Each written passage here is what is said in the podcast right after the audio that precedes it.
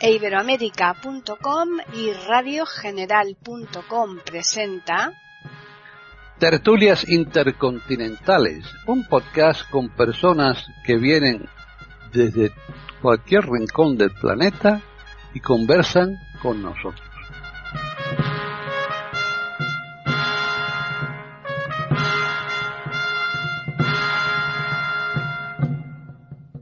¿Qué tal? Bienvenidos otro día más a Tertulias Intercontinentales en iberoamérica.com. Soy Paqui Sánchez Galvarro y hoy me acompaña en esta tertulia internacional que hacemos eh, los jueves. Aquí la grabamos los jueves, pero que naturalmente se emite los lunes, que es el día dedicado a las charlas, estas eh, grabaciones que hacemos previamente, porque nosotros siempre mm, todo lo que ponemos en Iberoamérica son grabaciones. No tenemos infraestructura para hacer nada en directo. Y está conmigo, vamos a empezar con las damas. Vamos a empezar aquí hoy en Barcelona, en Sitges, que está ella, Mile Guzmán. ¿Qué tal? Bienvenida. Hola Paquita, muy bien, muy contenta aquí con el calorcito. con el calorcito. Bueno, pues ahora nos vamos al frío más absoluto de Mendoza, en Argentina, que está la, la doctora René. ¿Qué tal? ¿Qué tal, Paquita? ¿Cómo estás? Un gusto, un placer que me hayas invitado hoy a Tertulias Intercontinentales. Un placer, saludo a todos mis contertulios.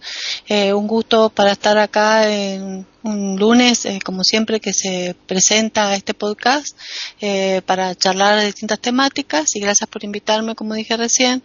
Y, y bueno, frío yo, mucho frío, porque estamos acá con menor de 5 grados. ¡Qué maravilla! ¡Qué maravilla! ¡Qué envidia! bueno, pues eh, nada, nos vamos a ir a un saltito muy leve. Nos marchamos a Chile y ahí está Jorge Muñoz. ¿Qué tal? Hola Paqui, qué gusto escucharte a ti y a nuestros amigos allá de, España y Mendoza. Espero que sea un tema, bueno, de hecho va a ser muy interesante y que nuestros auditores puedan eh, compartir con nosotros también el interés. Efectivamente, sí, el tema es interesante, un poco, digamos, eh, para tocarlo con pinzas, porque es delicado, ahora lo veremos, pero previamente a esto vamos a saludar al último de la fila, pero no por eso es el último, es el mejor de todos. es el mejor que está en Mallorca, que es en Gabriela Isa, ¿qué tal? partes. Muy bien, Paqui. Encantado como siempre de estar con vosotros. Aunque me llames el último, pero lo importante es que tengas en cuenta que existo, que también existo aquí en medio Tú de sabes que yo lo digo siempre cariñosamente. también con mucho calor, como Yasmile y como Paqui, que en Madrid también se las gastan con con mucho gusto. Sí, es, cierto. Bueno, y eh, tenemos la falta de Devis Oneto, que se encuentra en vacaciones, con lo cual él sí que está bien en la playita. Esperemos. Acabo de hablar con él hace un momentito, con lo cual sé que, que está muy bien, muy bien. Mucho mejor que nosotros, porque está haciendo lo que le gusta, descansar, bañarse y demás. Pero. Eso le gusta a todos, ¿eh? Sí, claro. Pero bueno, la semana que viene nos aprovecharemos de él y le sacaremos, vamos, eh, ni, ni, se sabe, ¿eh? Todo lo, todo lo que no ha trabajado lo va a trabajar después, ¿eh? Bien. Pues, eh, a ver, Gabriel, tú que eres el artífice del tema del cual vamos a hablar hoy, yo creo que no, quiero que se lo presentes a los oyentes. Cuéntanos. Bien, eh, el tema que se había propuesto para esta tertulia de hoy es un tema interesante realmente, controvertido porque opiniones múltiples, mm, con razones y de, razones. Yo particularmente es hablar del tema de la sexualidad, de la homosexualidad en particular, en concreto. Mi actitud ante la homosexualidad es mm, laxa, quiero decir, como mi signo balanza eh, estoy nivelado, ni a favor ni en contra. Eh, ni voy a hacer un panegírico, una defensa ultranza de la homosexualidad, ni voy tampoco a adoptar una actitud beligerante. Es una realidad que existe, no es un fenómeno nuevo, viene antiguo, tan antiguo como la propia humanidad. Es un hecho real. La doctora nos dará las razones médicas que ella conoce mejor que yo de por qué los cromosomas XX y XY están en hombre y mujer y a veces la naturaleza hace alguna jugarreta y como nada es perfecto, pues sale un fenómeno que llamamos homosexualidad, que es un cuerpo de mujer con con mentalidad de, hombre, con el gusto de hombre, y por lo tanto el, término es que eh, se tiene un cuerpo de mujer con mentalidad de, hombre. Lo mismo que un hombre que tiene mentalidad de mujer. Esto es lo que hay. Entonces, yo creo que realmente, pues, en fin, por mi parte, y hablaré de mi experiencia, he tenido contacto con homosexuales, siempre ha sido cordial, he visto eh, en fin, personas que de buen trato. En mi casa han entrado amigos de mis, de mis hijas que eran homosexuales y muy correctos y muy bien, una persona normal. Sus apetencias, yo como liberal y además eh, hago gala de, liberal, es mi, mi, mi lema faire el ¿eh? hacer y dejar hacer. La, la liberalidad significa que la libertad y los derechos humanos, el derecho de la intimidad es inviolable. Entre paredes, cada uno es dueño de hacer y, es, su, vida y su apetencia. Lo que no estoy de acuerdo, en lo que no puedo estar de acuerdo, es la procacidad. En, la, especie de mm, revancha que hoy debido a, bueno, a la conformidad y a los logros de estos, de, estos grupos, de, lesbianas, de gay, de, de, travestis, en fin, todo lo que es el, mundo de, la homosexualidad, han ido logrando después de una lucha de siglos, donde han sido pues realmente perseguidos, vejados y han tenido que estar, eh, bueno, pues en, en la clandestinidad y han tenido pues realmente su éxito al conseguir hoy en día pues que, la, sociedad admita y que incluso se, revierta sus derechos en nuestras, nuestras leyes y que tengan los mismos derechos poderse casar entre ellos, poder adoptar, etcétera, etcétera, que durante el término de esta de esta tertulia podremos hablar.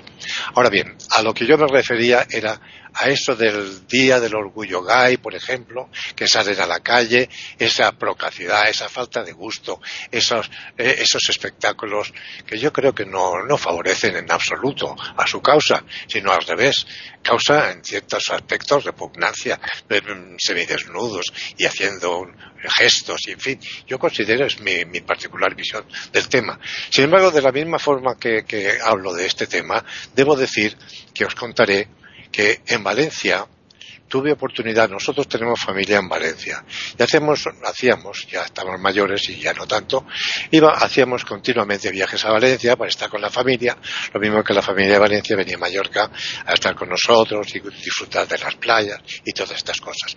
Y en una ocasión nos llevaron a ver un espectáculo, un espectáculo que era un musical, en una sala que se llamaba La Belle Époque eran los años 80. Yo todavía disfrutaba de visión. Tenía mi vista plena. Y nos llevaron a ver este espectáculo en ese local que era muy glamuroso, uno de los lugares más, de más glamour de Valencia, que no era realmente ni un cabaret, ni, ni era una discoteca, ni siquiera un teatrillo. Era un local muy bien, muy bien decorado con mesitas y una, una, una lamparita con pantalla donde bebías, podías pedir una contribución y mientras tanto veías el espectáculo, un espectáculo travestí, montado por travestis, pero algo sensacional. Era como seis o ocho, era music hall, ¿eh? donde había también una intercomunicación de los artistas con el público. Se movían con una finura, una delicadeza, un vestuario, una, mm, una puesta en escena maravillosa que nos hacía disfrutar con un, temas humorísticos, o sea, eh, unas interpretaciones maravillosas, todo por parte de travestis. Pero, repito, con una educación, con una finura, con una elegancia digna de encomio. Y ese espectáculo de la Belle Époque duró en Valencia muchos años. Era, salió en la prensa, eh, lo, dirigía un tal Miguel Bras. Este, un periodista, le hizo una interview. Era nacido en Gran Canaria y se trasladó a Valencia. Y fue descubierto por un tal Paulowski. La Bella Otero y el Titi eran figuras del mundo de la, del mundo de, la noche, de, la farándula, y eran, eran homosexuales, travestis, y tenían sus espectáculos. Y este Pawlowski fue muy, muy, muy conocido, tanto en Cataluña como en Valencia. Y descubrió a este Miguel Bras, que de, del convento capuchino se pasó al Music Hall. Eh, el periodista describió, nació en el año 1952 ahora ya es mayor. Y este espectáculo se, trasladó a Barcelona y allí no tuvo éxito. Y desgraciadamente volvió en los años 80 a Valencia y tampoco no volvió. Nunca segundas partes fueron buenas. Pero puedo, y con esto ya termino para daros eh, cabida a vuestros comentarios, quiero decir que este mundo del travestismo es un mundo de, de artistas. Y cuando las cosas se hacen bien, bien hechas, no se mira el sexo, sino que se mira la calidad del artista. Están escuchando tertulias intercontinentales en iberoamérica.com. Bueno, pues ahora vamos a ver el apartado médico ¿no? del tema. Así que la doctora René es la que tiene la palabra.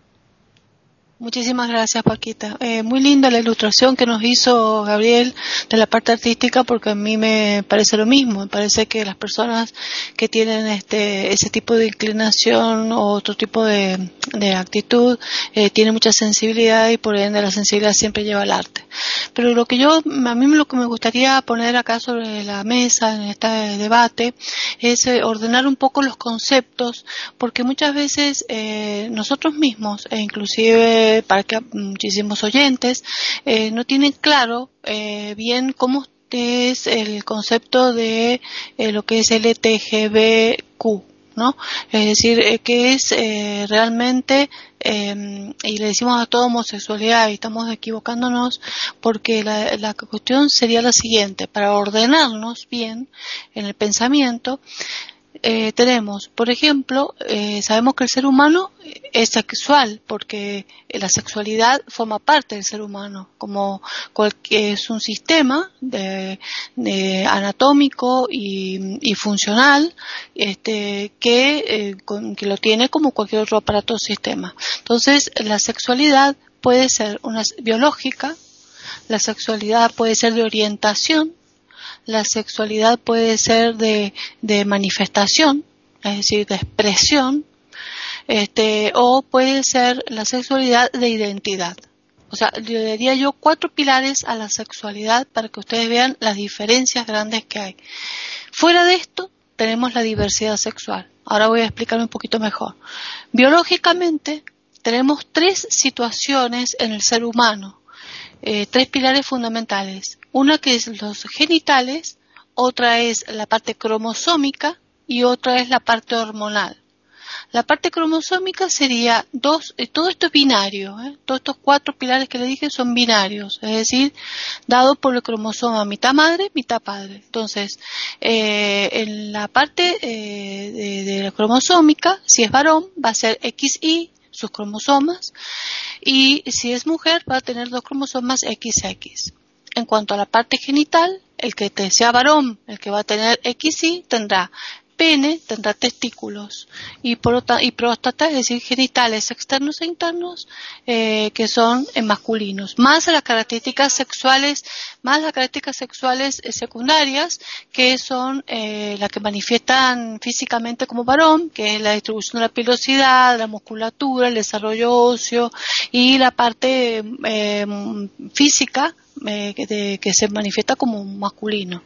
Después está la parte XX, em, cromosoma XX femenino, que tiene el aspecto femenino de físico, eh, con órganos sexuales internos, que serían los ovarios y el útero, el desarrollo externo de las mamas, la presencia de la vulva y eh, la formación de músculos y distribución de la grasa y del vello, como que caracteriza como parte femenina.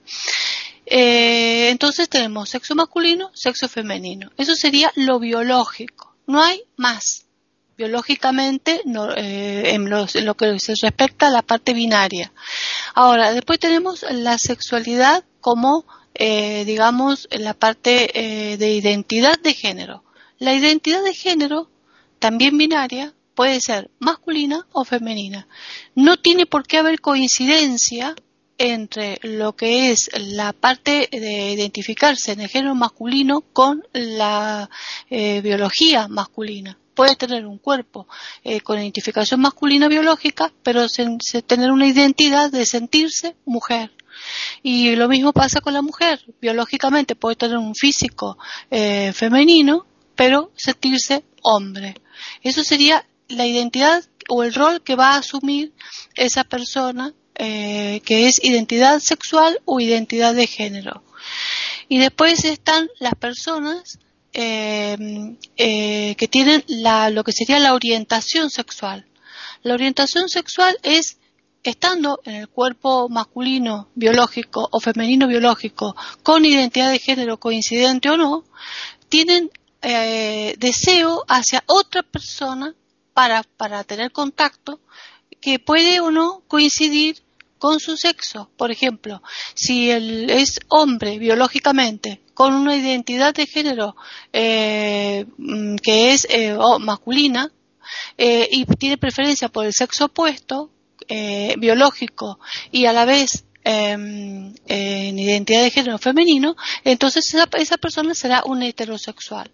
Si la persona es eh, y en la mujer lo mismo, por supuesto, una mujer con biológicamente mujer, con identidad de género femenino y tiene preferencia por lo biológico y eh, en orientación, eh, digamos, este, con una identidad de género masculino y tiene preferencia será heterosexual. Ahora, si una persona es eh, biológicamente femenina, por ejemplo, y tiene una identidad de género femenina, pero tiene preferencia por otra persona que es biológica e identificado como género femenino, es homosexual. Puede ocurrir esto tanto en la parte femenina como en la parte masculina. Así que fíjense dónde queda la homosexualidad. O sea que la homosexualidad sería una orientación sexual masculino femenina hacia la misma biología y o identidad de género. ¿eh? Eh, coincidente o no con la biología de esa otra persona. Y después está la expresión sexual. ¿Qué es la expresión sexual? Es cuando las personas, por ejemplo, eh, los seres humanos, con biología eh, eh, masculina o biología femenina, con identidad de género coincidente o no, se visten o actúan como su, identidad de género que asumieron. Eh, lo que siempre se ha dicho, el celestito para el varón, el rosa para la mujer. En los, la mujer, lo que es femenino, va a tener el cabello largo, va a tener este eh, ropa delicada, que usar tacones, faldas, pintarse, preferencias de actitudes y, movimientos finos en su forma de expresarse. Mientras que el masculino va a preferir el fútbol, va a preferir este, lo rústico, los autos, las motos, y su actitud será más, más brusca con una forma más este, rústica de, en su forma de ser. Eso sería lo que sería la expresión definida y siempre binaria, porque hasta ahora le estaba hablando de dos géneros. ¿Qué pasa? Entramos después en la etapa de la diversidad. ¿Y qué es la diversidad de género? La diversidad de género es cuando todo esto que estamos hablando está sujeto a todas las modificaciones e intercambios que ustedes pueden imaginarse. A lo que le tenemos que sumar una parte biológica que no está en ese XY y en ese XX. Cuando tenemos un individuo que ha nacido hermafrodita, que tiene genitales femeninos internos y sin embargo tiene pene y escroto. Cuando tenemos una mujer que tiene ovarios, ¿no es cierto? Que tiene útero, pero tiene pene. Entonces, eh, esa, esa se, se expresa como mujer. O que tiene simplemente una vulva, eh, desarrollo mamario y tiene testículos dentro de sus labios mayores, que es porque, eh, pero atrofiados. Y que biológicamente quizás encontramos en su genética eh, XXXXI, eh, como el Klinefelter, por ejemplo, o X0, o encontramos eh, X, una eh, X sola nada más eh, de más, entonces tenemos un de Tanner, es decir, con malformaciones eh, distintas.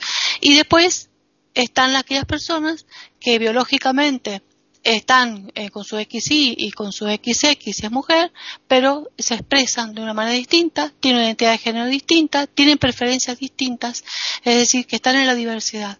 Pueden tener apetencia u orientación hacia otro individuo de la forma bisexual, que le gusta tanto el hombre como la mujer, a ambos. Eh, pueden tener disforia de género, donde se sienten realmente mal con su género y entonces se tratan de buscar eh, cómo masculinizarse o al revés, cómo feminizarse eh, sometidos a cirugías o no. Esto va, por supuesto, a través de estudios psicológicos eh, y a través de un equipo multidisciplinario profesional. Después están aquellos que eh, tienen eh, toda la gama que se pueda ocurrir en distintas etapas de su vida de orientaciones, apetencias y deseos. Ahora, ¿dónde queda el travesti y dónde queda el trans para definir mejor? Eh, hay personas por ejemplo, que son mujeres biológicamente, eh, en cuanto a su parte eh, física, en, en, cuanto a su expresión y todo, pero eh, deciden orientarse, eh, o mejor dicho, definirse en una identidad de género masculino. Entonces ellos dicen, son, soy trans masculino. Ellas se sienten eh, una, un hombre atrapado en un cuerpo de mujer. O al revés, un hombre que se siente atrapado en un cuerpo de hombre pero se siente mujer. Entonces es una persona trans. Las personas trans son personas que tratan de buscar toda la forma de vestir, de actuar y de, de, de poder actuar médicamente sobre su cuerpo para sentirse mujeres. Esto no tiene nada que ver con que sean en, en, ni en la prostitución ni tampoco en la parte artística. Simplemente pueden ser profesionales, gente que trabaja, no oficina, gente que, pero son hombres que visten tacones, faldas, este, tienen a lo mejor la mandíbula eh, un poco más formada, este, la nuez de Adán bien formada, porque las hormonas que son testosterona, que caracterizan la parte masculina, y estrógeno y progesterona, que caracterizan la parte femenina, la actuaron durante su, desarrollo sexual por eh, la parte de caracteres sexuales secundarios. Entonces, eh, tratan de mitigarlo a eso. Eso es un trans, quieren ser madres, los que son hombres y se sienten con mujeres y quieren ser madres, o al revés, quieren ser padres las que son mujeres. ¿eh? Eso sería el trans. Y el travestismo, el travesti es aquel que es eh, con cuerpo de hombre biológicamente, recibió toda la influencia hormonal, eh, todo lo biológico eh, masculino, pero se dedica a eh, las, al vedetismo, al espectáculo, este, a la parte artística y puede ser eh, eh, muy fabuloso, como contaba Gabriel, artísticamente bien estudiado, o puede ser simplemente que se dedique al trabajo de la prostitución cuando no ha tenido posibilidades económicas de acceder a un estudio o algo artístico. ¿Eh? Y de allí, teniendo en cuenta que somos 7 mil millones de humanos sobre la Tierra, dicen que la sexualidad es totalmente distinta en cada persona, que cada uno asume su sexualidad de manera diferente. Es decir, que yo, que soy una persona que me formé a fines de los 70 y los comienzos de los 80 este, con la medicina, eh, la homosexualidad, se decía antes nada más. Pero bueno, todo esto que es eh, diferencias de género eh, se consideraba una patología psiquiátrica. A partir del 17 de mayo de, mil, eh, de 1990 se comenzó a decir que esto es normalidad, es decir, ya no se considera más dentro de la patología. De ahí los LTG eh, B, L del lesbianismo, G de gay, eh, T de transvestismo o trans, eh, eh, B alta de bisexualidad y Q cuando todavía no se definen. Hay algunos que no se definen ni en vestidura ni en sexo. Hay gente que le gusta hacer las dos cosas, hombre y mujer a la vez, y se, se viste como hombre pero se pinta las uñas y se maquilla la cara, por ejemplo. No se define bien ¿eh? los colores y todo. Bueno, después lo dejo a los amigos para que sigan conversando. Esto era para dar una base de que no digamos solamente homosexualidad, sino que hagamos un panorama como un paneo quizá de todas las variabilidades que existen dentro de la sexualidad. Bueno, después de esta magistral explicación que nos acaba de dar la doctora René, yo creo que ya ha quedado muy claro el tema. Así que a partir de ahora vamos a empezar a, a exponer, pues bueno, determinados aspectos que consideremos nosotros eh, que, que, quizás pues o nos parezcan bien o nos parezcan mal o pensemos que habría que, cambiar, etcétera, etcétera. Pero desde luego lo que es estar puesto encima de la mesa ya la explicación médica, ya esto es imposible mejorarla. Así que, eh, Jorge, cuéntanos tú sobre algo sobre el tema, porque ya después de lo de René, ¿verdad? Tu, inclinación, tu inclinación. Quiero señalar que comparto en buena medida la actitud liberal y tolerante de Gabriel y agradezco la explicación médica de René que no solo es clara sino muy pedagógica.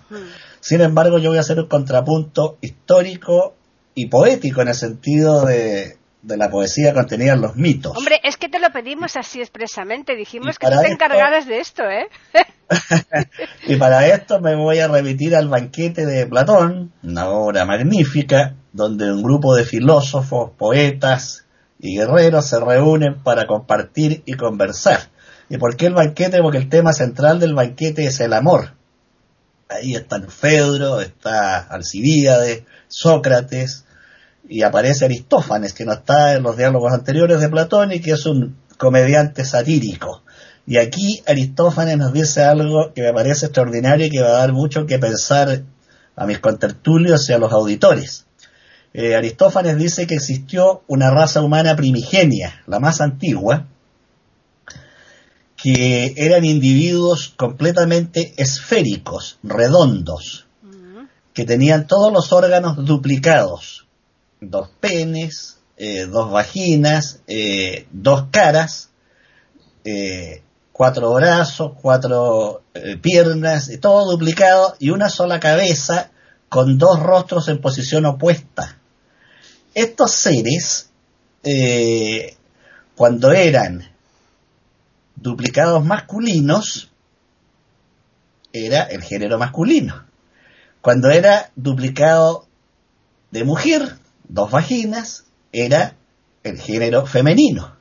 Y estaba el andrógino, que tenía el sexo masculino y femenino. Los primeros, los masculinos, descendían del Sol, los segundos, femeninos, de la Tierra, y los terceros, el andrógino, de la Luna. Estos seres poseían una astucia y una fuerza extraordinarios, y cuando corrían o luchaban, modificaban su posición y podían correr en ocho patas, pese a que cuando caminaban andaban en posición vertical. A estos seres se les ocurrió atacar el cielo y destronar a los dioses. Entonces Zeus reunió a todos los demás dioses y estableció una estrategia para disciplinar a esta humanidad primigenia. Y decidió cortarlos por la mitad, de modo que si eran dobles quedaban uno.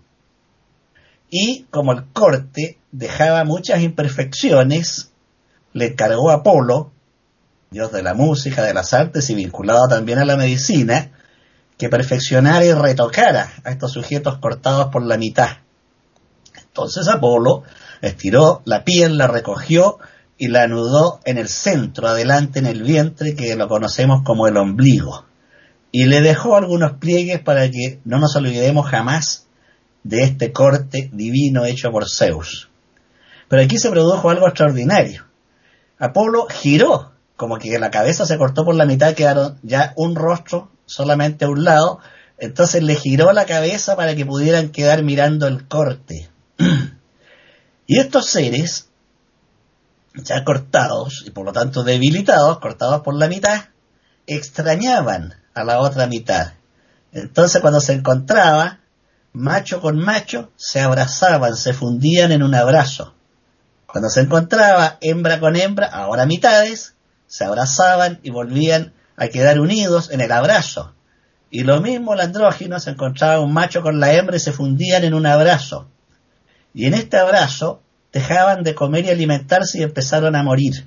Es decir, ellos buscaban volver a la unidad. Pues bien, Zeus para reparar este problema, debo aclarar que estos seres cuando circulares, esféricos, cuando estaban duplicados, no copulaban, no se apareaban, mediante la penetración genital, sino que se apareaban como la cigarra, botando sus fluidos a la tierra. Pues bien, Zeus para reparar esta mortandad que se estaba produciendo en esta humanidad primigenia, le trasladó los genitales a la parte delantera. De modo que cuando se encontraba un ex andrógino que mantenía macho y hembra en el mismo ser, se producía la cópula y la descendencia. De este andrógino salieron los heterosexuales. ¿Ah? Tenían sexos diferentes.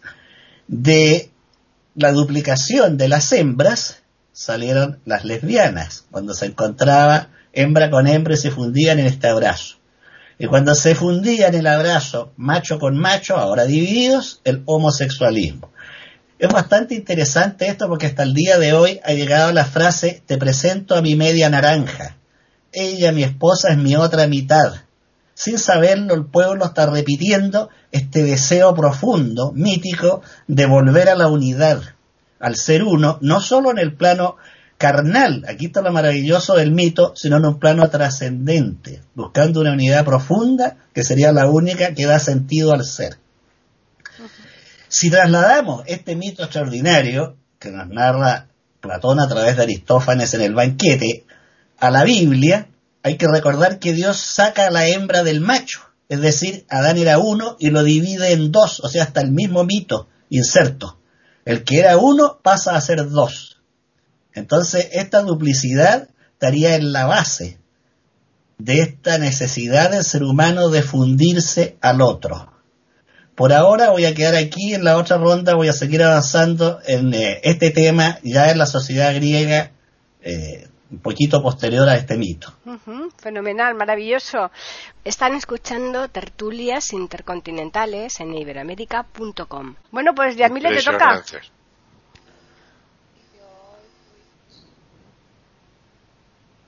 ¿Aló? No se te oye, Yamile. No se te oye. ¿Vale? Ahora sí. Vale. Decía que estoy maravillada por la cantidad de información que han aportado los compañeros y entonces lo que se evidencia no es la gran gran diversidad que hay en cada uno de nosotros que somos muy complejos universos completos eh, digamos únicos y que o sea todo es cuestión de, de, aceptar y de respetar lo que cada cual es. Y entonces, eh, digamos, de pronto mi comentario va en las cosas que observé cuando he trabajado terapia. Yo no he hecho eh, psicoterapia, yo no he hecho especial, o sea, no, no he tenido un trabajo especial de género o de diversidad sexual, pero sí eh, que las personas que venían a consulta, eh, digamos que sufrían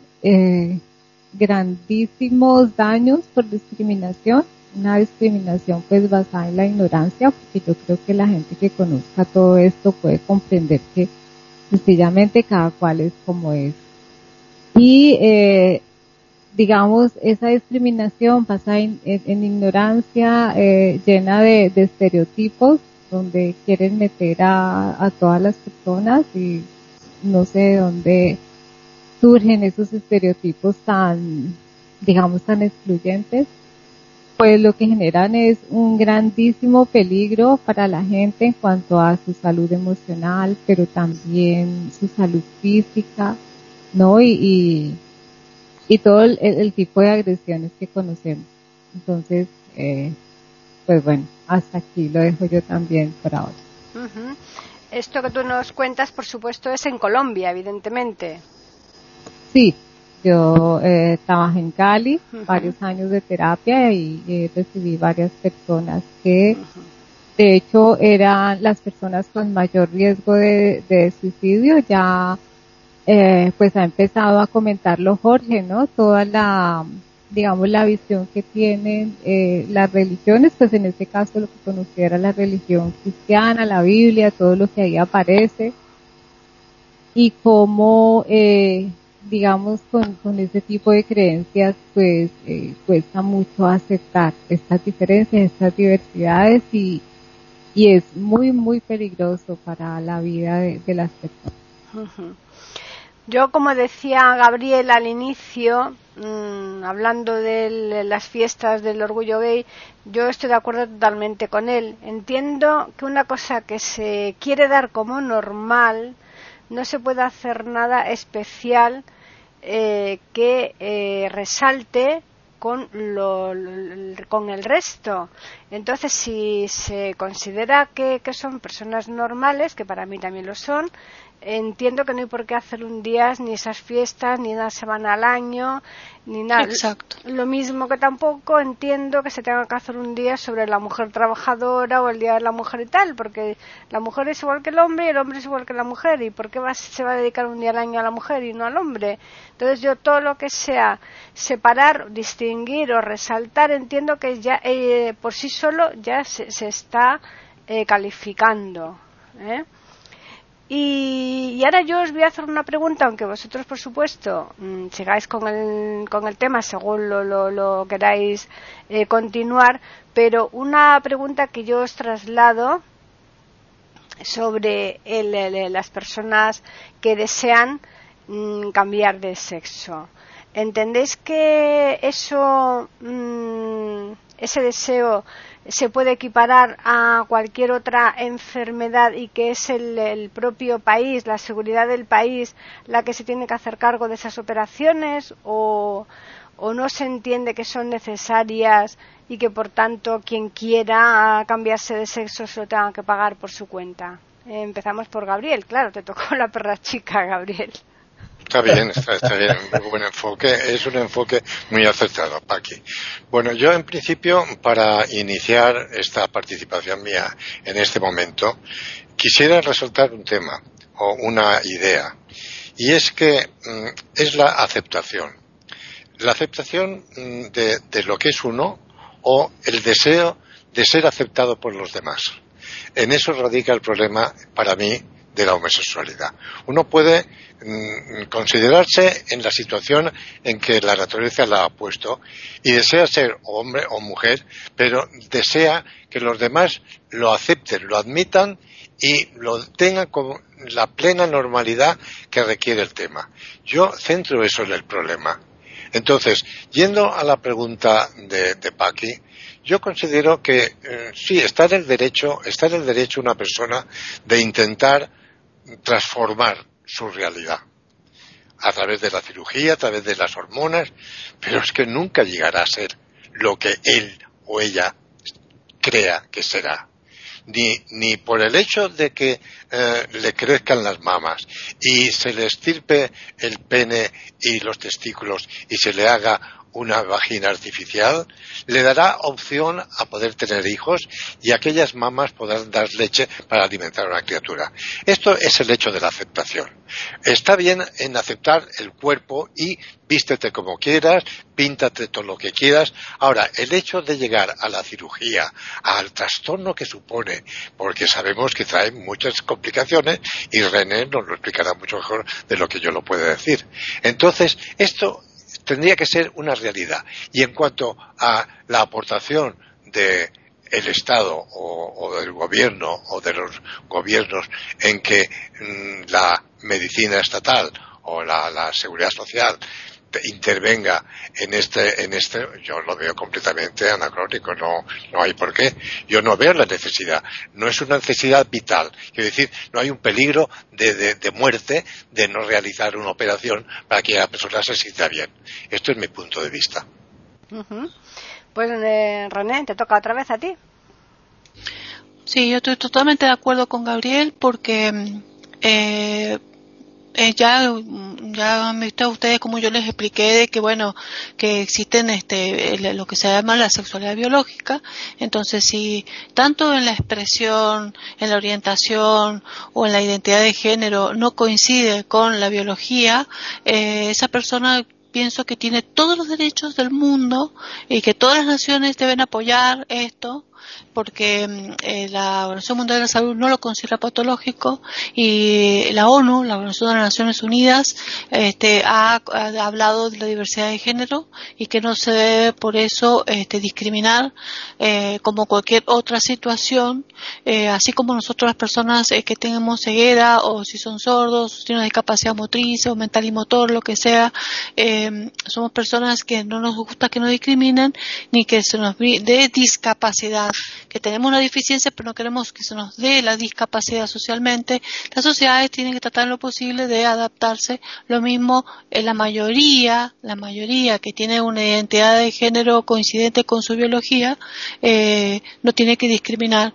Y estoy coincido también con lo que decía Paquita y decía también este Yamir y todo, de que la identidad eh, eh, eh, o sea, al querer ah, mostrarla y expresarla como un acto de rebeldía, como un orgullo, bueno, se está eh, autodiscriminando solo cuando no es necesario, como saliéramos todos los hijos a la calle, tenemos derecho, hiciéramos un carrusel por la calle eh, con pancarta porque somos ciegos, o sea, cada uno lleva su situación como una cuestión particular y privada y forma parte de la privacidad del ser humano. Entonces yo pienso que en lo privado, no en lo espectacular, ni en lo llamado ni en lo agresivo, ni en los movimientos sociales.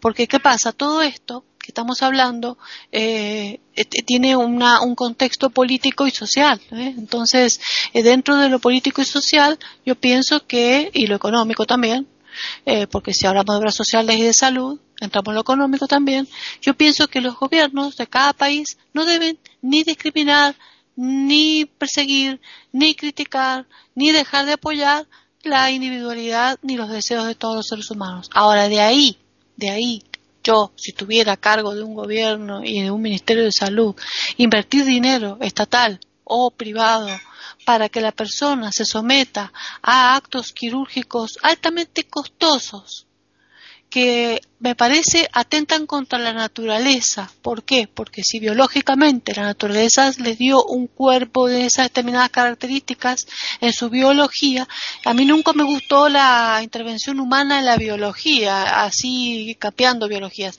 Esa persona en su mente y en su sentimiento, en su sentir, en su emoción, tiene la libertad absoluta de sentir lo que quiera, tiene toda la libertad.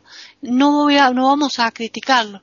Eh, pero sí eh, necesitaría, este, si necesita un apoyo médico quirúrgico, yo no estoy de acuerdo en que se invierta eh, dentro de las políticas públicas dinero para eh, este tipo de cosas porque no es saludable, no es natural.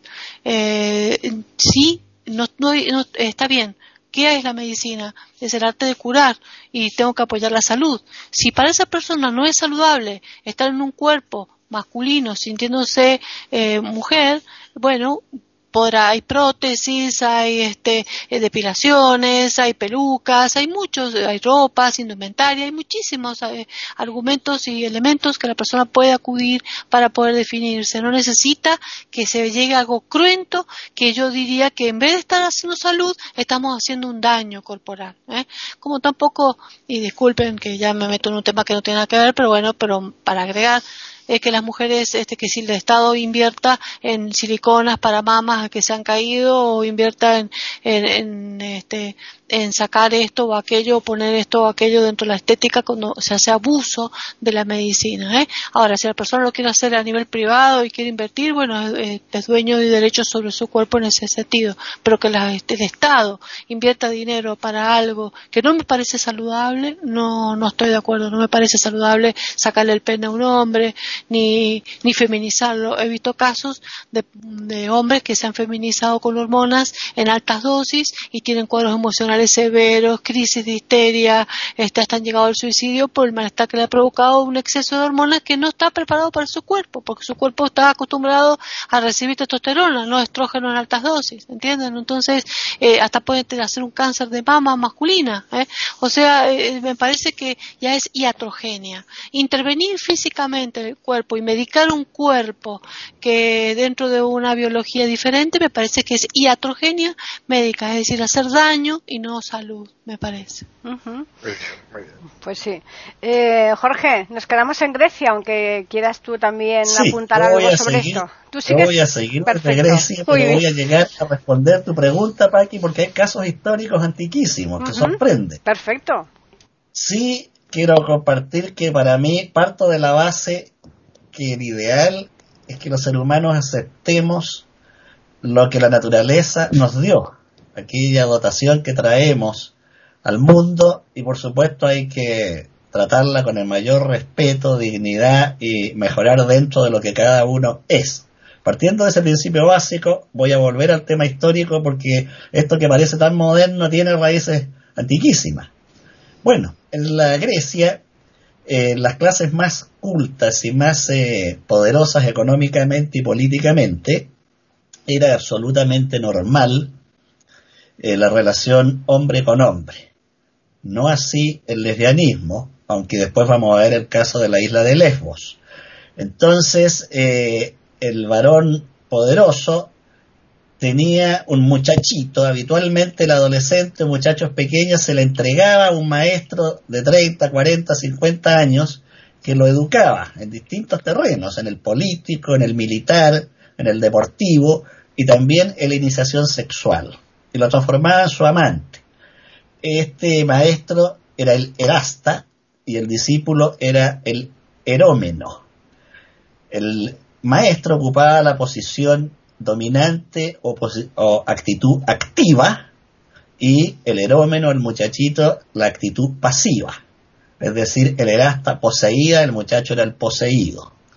También estos señores tenían acceso a poseer a los esclavos cuando se les antojaba. O sea, eh, vemos aquí el poder eh, abusivo de estos señores en estos aspectos. Pero sí, este acto homosexual con adolescentes tenía un sentido ritual e iniciático. Además de, tanto así que la mujer estaba postergada a tareas del hogar, a tareas menores, y el marido muchas veces la descuidaba para darse a sus amantes juveniles que eran muchachitos.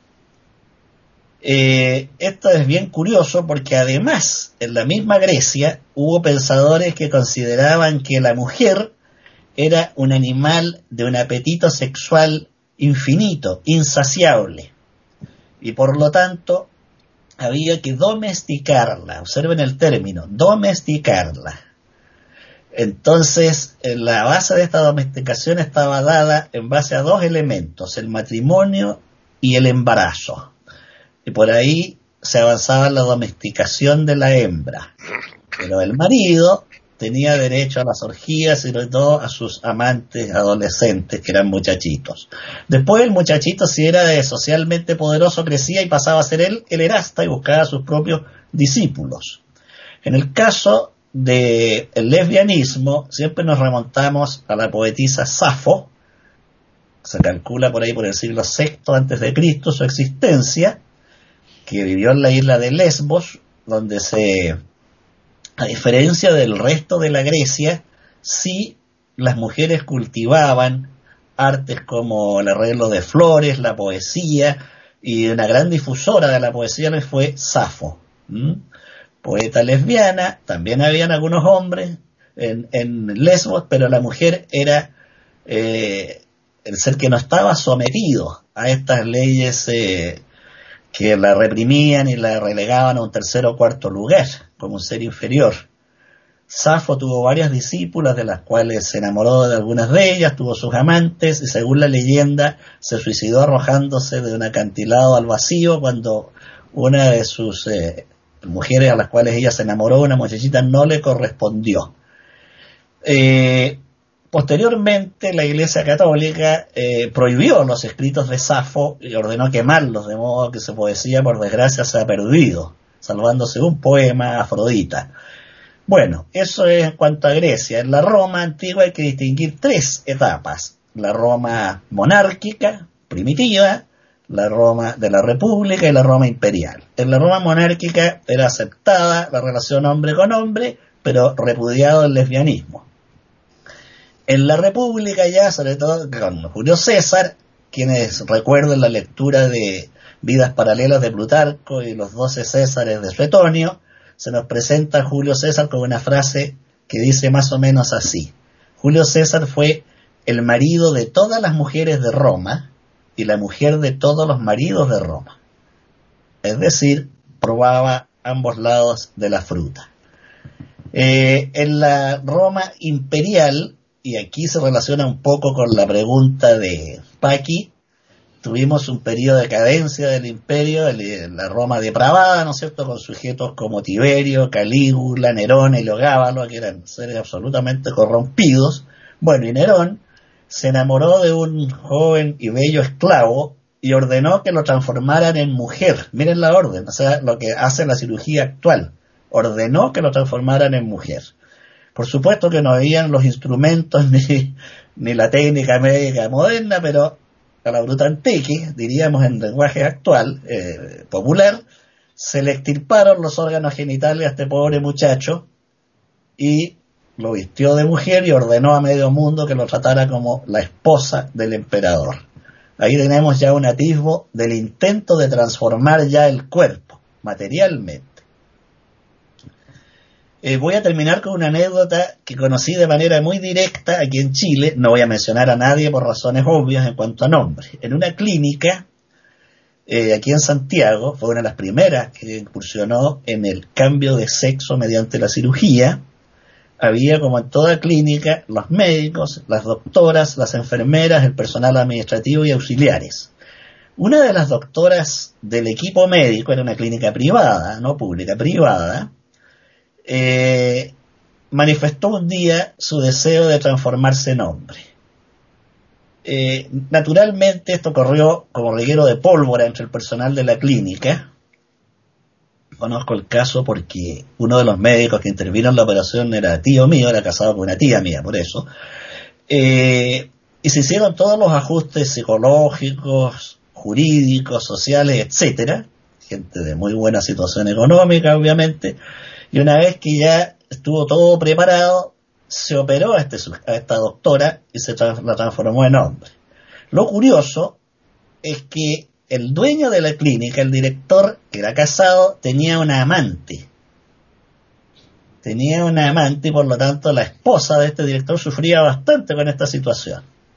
Bueno, en el equipo médico que operó a esta doctora había una enfermera, mujer, que participó ayudando a pasar todos los elementos, gasa, pinza, etcétera, todo lo que corresponda. Pero lo extraordinario es que cuando esta ex doctora mujer se transformó en doctor hombre, enamoró a esta enfermera que era la amante del dueño de la clínica y se la levantó se la levantó y se casó con ella. Cosa que agradeció, cosa que agradeció la esposa del médico, la esposa del Oye, le, daría una recompensa buena, ¿no? Con esta, con esta anécdota termino esta ronda. qué bárbaro, desde luego, qué barbaridad. A ver, Yamile, cuéntanos. Qué imaginación. Están escuchando tertulias intercontinentales en iberoamérica.com. Eh, yo sí quiero retomar la pregunta que hiciste porque yo sí creo que eh, previos análisis, previos estudios y diagnósticos de, digamos, profesionales especializados en salud mental, sí hay casos en los que la incongruencia entre esa, mm, mm, digamos, identidad biológica y, y, de género están en la base de, de la construcción de la identidad en general y eso sí es muy peligroso. Y hay casos en los que sí, si no será cirugía, será otras cosas, pero sí se requiere un tratamiento especializado si amenazan seriamente el, el equilibrio de una persona, su estabilidad emocional. Y, y sí creo que debe ser eh, asumido eh, por el Estado como cualquier otro tipo de, de, de cuestión de salud de, digamos, la seguridad social. Si hay casos en los que eso pasa y es muy, muy peligroso y la gente sí necesita ayuda. No, no, no son la mayoría, digamos, muchos son de estética, muchos son de, de muchos, eh, otro tipo de razones. Pero eso sí hay que hacer una evaluación, un diagnóstico especializado porque, porque sí puede ser peligroso. Yo creo que eso, a manera de ver, es bastante complicado el determinar esa situación de necesidad, porque entonces uno puede decir, bueno, yo o el Estado me, me arregla el baño o a mí me va a dar un ataque de nervios y me voy a poner a pegar un, tiros por doquier porque yo necesito un baño nuevo, porque es que tal y cual. Quiero decirte que, bueno, no sé, es una manera de ver. Yo particularmente creo que eso es muy difícil, sobre todo puede puede pasar, no todo puede pasar, pero hay instrumentos especializados bastante objetivos, con bastante validez, bastante confiabilidad que pueden eh, apoyar ese tipo de diagnósticos y que pueden ayudar en este tipo de cosas. Sí, claro, puede pasar. Eh, si los hay realmente, si los hay realmente fiables, pues bueno, pues vale. pero desde luego, mm, si hay posibilidad de, de, de, bueno, el, el dar gato por liebre, me imagino que más de uno se le sería en un coladero tremendo. Bueno, pues como yo creo que ronda final, eh, además de las conclusiones, a mí sí que me gustaría que cada uno de vosotros, puesto que sois de diferentes países, que cada uno diga un poco, nos exponga eh, la situación del homosexual en, del país de donde sois. Así que empezamos en este caso por Gabriel, siguiendo la ronda con España. Sí, efectivamente. en estos últimos tiempos la, evolución sociológica en España ha sido a, partir de la muerte de, Franco, del dictador, la, bueno, la, democracia, la vuelta a la democracia, la libertad, los derechos humanos y, bueno, una permisividad, como eh, me refería al principio, de todo en cuanto a este tema con la lucha propia de este, de este de este grupo de personas que han intentado hacer saber, hacer, eh, bueno, hacer suyos los derechos que les corresponden y de hecho se ha derivado que en nuestra legislación se reconoce el hecho de la homosexualidad con todos los derechos inherentes, como dije ya y apunto ahora del derecho a poderse en matrimonio, de, tener una vida normal sin, sin ningún tipo de persecución y eh, incluso la adopción temas que mm, así de entrada parece que es como, como un poco mm, revulsivo a lo que hemos tenido tradicionalmente vivido en estos años, sobre todo las personas mayores. La gente joven ya está dentro de otro, de otro nivel y aceptan de buen grado este tema. Los mayores, pues mira, pues algunos bien y otros regular. Pero el hecho está en que hoy por hoy y en España el hecho de la, de la homosexualidad está aceptado como una cosa normal. Eh, René. Bueno, en, mi país eh, las cosas cambiaron muchísimo eh, desde que se hace 10 años se aceptó el matrimonio igualitario como ley. Entonces, acá, eh, del año 2010, en la Argentina, la gente puede casarse eh, biológicamente hombre con hombre y mujer con mujer, como también pueden cambiar su identidad de género y cambiar su nombre en el registro civil de las personas. Es decir, que em, pueden eh, casarse, eh, manteniendo el nombre original con que fueron este, inscriptos cuando nacieron, su partida de nacimiento, como también pueden presentarse en registro civil con una identidad de género distinta, eh, de género, ¿no? No esas identidades extrañas que se han leído por allí, no sé si ustedes han escuchado noticias, donde hay gente que se cree perro y, en otros países aceptan, sí, se lo inscriben como perro, cosas así, que me parecen, o hombres que se creen niños de 5 años y los quieren poner grandotes peludos en el jardín infante con otros niños. Claro, yo no digo esas aberraciones. Lo normal que se acepta acá es la identidad de género. Si, por ejemplo, qué sé yo, un hombre eh, que se llame Eduardo González, puede ponerse Florencia González y le hacen la nueva parte de nacimiento y la nueva documentación. Todo eso está aceptado en Argentina desde el año 2010. Eso ha hecho que hoy uno enciende la televisión, escucha la radio, cualquier medio y se encuentra hablando de profesionales médicos, de hospitales, eh, jefes de servicio, este, ocupando cualquier puesto público, eh, que son trans. Ustedes se dan cuenta que, que siento, o sea, uno está de espaldas y, yo escucho una voz masculina que habla y, ¿qué se puso esa mujer? Siento el comentario de una hija mía. ¿Cómo mujer? Digo, ¿no es un hombre que está hablando?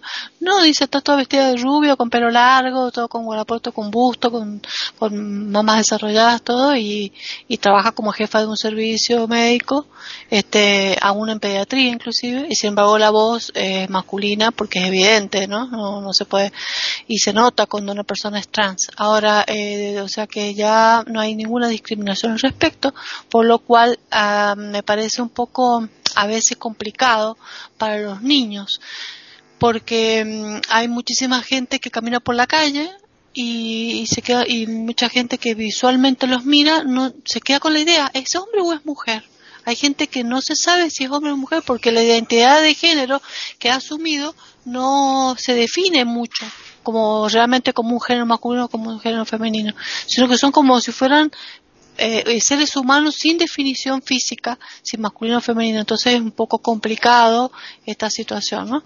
Bueno, eh, conclusión, socialmente está aceptado, este, políticamente y gubernamentalmente está aceptado y mm, lo cual tiene sus leyes eh, por lo cual está amparado legalmente y esa es la situación en la que se encuentra lo cual cada vez se acostumbran más este, las personas a esta situación ¿no? Eh, lo que no está aceptado es eh, los vientres alquileres de vientres para las parejas este, de igual matrimonio igualitario que quieran adoptar la adopción sí pero no en vientres alquilados, eso está todavía preparándose. Y la otra conclusión que quería dejar yo era la temática de eh, que toda esta situación que estamos hablando de, de, LTGB también da lugar al machismo y al feminismo que han dicho que a través de los tiempos han ido confundiendo todas estas cosas, pero eso daría lugar a otra charla más adelante, eh, partiendo de la base que comentaba Jorge con respecto a Andros, ¿no? a la parte griega, el, el, el hombre eh, poderoso, blanco, con el poder económico, el poder político y el, sojuzgamiento femenino, y como ha ido cambiando a través de los tiempos, sobre todo a partir del siglo XVIII, bueno, la Revolución Francesa, y después ha ido cambiando, cambiando, cambiando, progresivamente con varios movimientos feministas, hasta llegar al extremo de hoy, que es un feminismo que tampoco estoy muy de acuerdo, ¿no? Porque es un feminismo, el problema es que son los extremos, yo pienso que hay que ser, eh, me parece muy bien la equidad de género, pero no, como dijo Paqui más temprano, la supremacía de unos sobre los otros en derechos, en deberes o en lo que sea. Tiene que haber equidad de género. ¿eh? Eso es lo que, como conclusión final. eh, pues ahora nos va a contar Jorge el tema, pero desde la perspectiva de Chile. Bueno, acá en Chile efectivamente las eh, llamadas minorías sexuales, eh, homosexuales y las otras variedades que nos explicaba René han ido ganando espacio en distintos ámbitos, profesionales, sociales, culturales, en programas de televisión, en el teatro, en la danza, en la peluquería, etcétera. Y aunque no hay el matrimonio homosexual, sí existe la unión eh, de vida en pareja, que pueden hacer tanto heterosexuales como homosexuales, trans, travestis, etcétera, y que más que nada permite regularizar el régimen patrimonial y hereditario. Pero no todavía el matrimonio, aunque eh, los grupos homosexuales y otras diferencias de género están presionando por el matrimonio y por la adopción. Eh, incluso en el Parlamento hay un diputado que se cambió su nombre y se inscribió en el registro civil como Florcita Motuda. Ah. Eh, él no es homosexual ni es eh, travesti tampoco, es un nombre entre comillas normal, pero él era músico antes de ser diputado y compositor y siempre fue muy excéntrico. Entonces él a veces llega al Parlamento con una capa con estrellas y lunas y una gorra con antenas y por supuesto que esto genera gran, indignación y resistencia entre los parlamentarios más conservadores que han pedido sancionarlo, aplicarle multas, etcétera, pero no ha prosperado porque tiene bastante adhesión y el hombre es muy simpático, muy agradable. Repito, él no es homosexual, de hecho tiene una hija muy buena moza, pero es un artista excéntrico y su música incluso es bastante excéntrica, distinta a la música entre comillas habitual.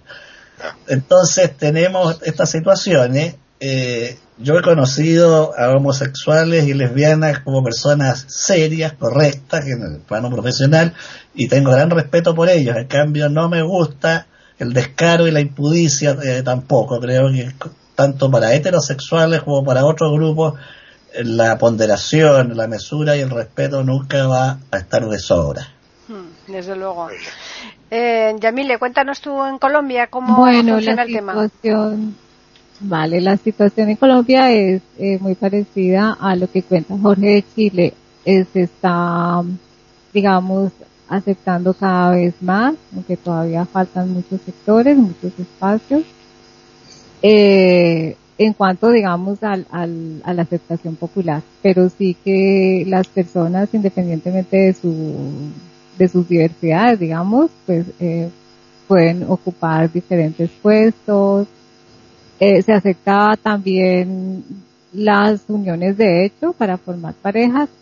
Cuando yo estaba pendiente allí, eh, estaban en el debate sobre el matrimonio eh, gay o igualitario y sobre la adopción, pero no había una una resolución todavía, estaba en el debate. Realmente no estoy segura que en qué terminó ese debate.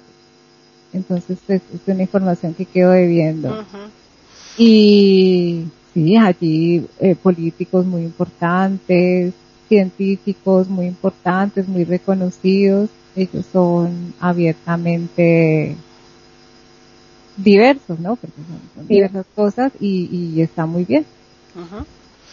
Bueno, pues yo creo que ya le hemos dado una pincelada bastante amplia al tema y además creo que los oyentes que nos están escuchando, en- si les parece bien, pues nos pueden escribir como siempre al correo que tenemos que es tertulias arroba eiberoamerica.com y al Twitter que es eiberoamérica con las iniciales EI y la A de América en mayúsculas. Agradeceros como siempre a todos la presencia aquí en este podcast de tertulias de Iberoamérica. Aquí nos despedimos eh, recordándoles que les esperamos el próximo lunes en otra tertulia intercontinental en iberoamérica.com.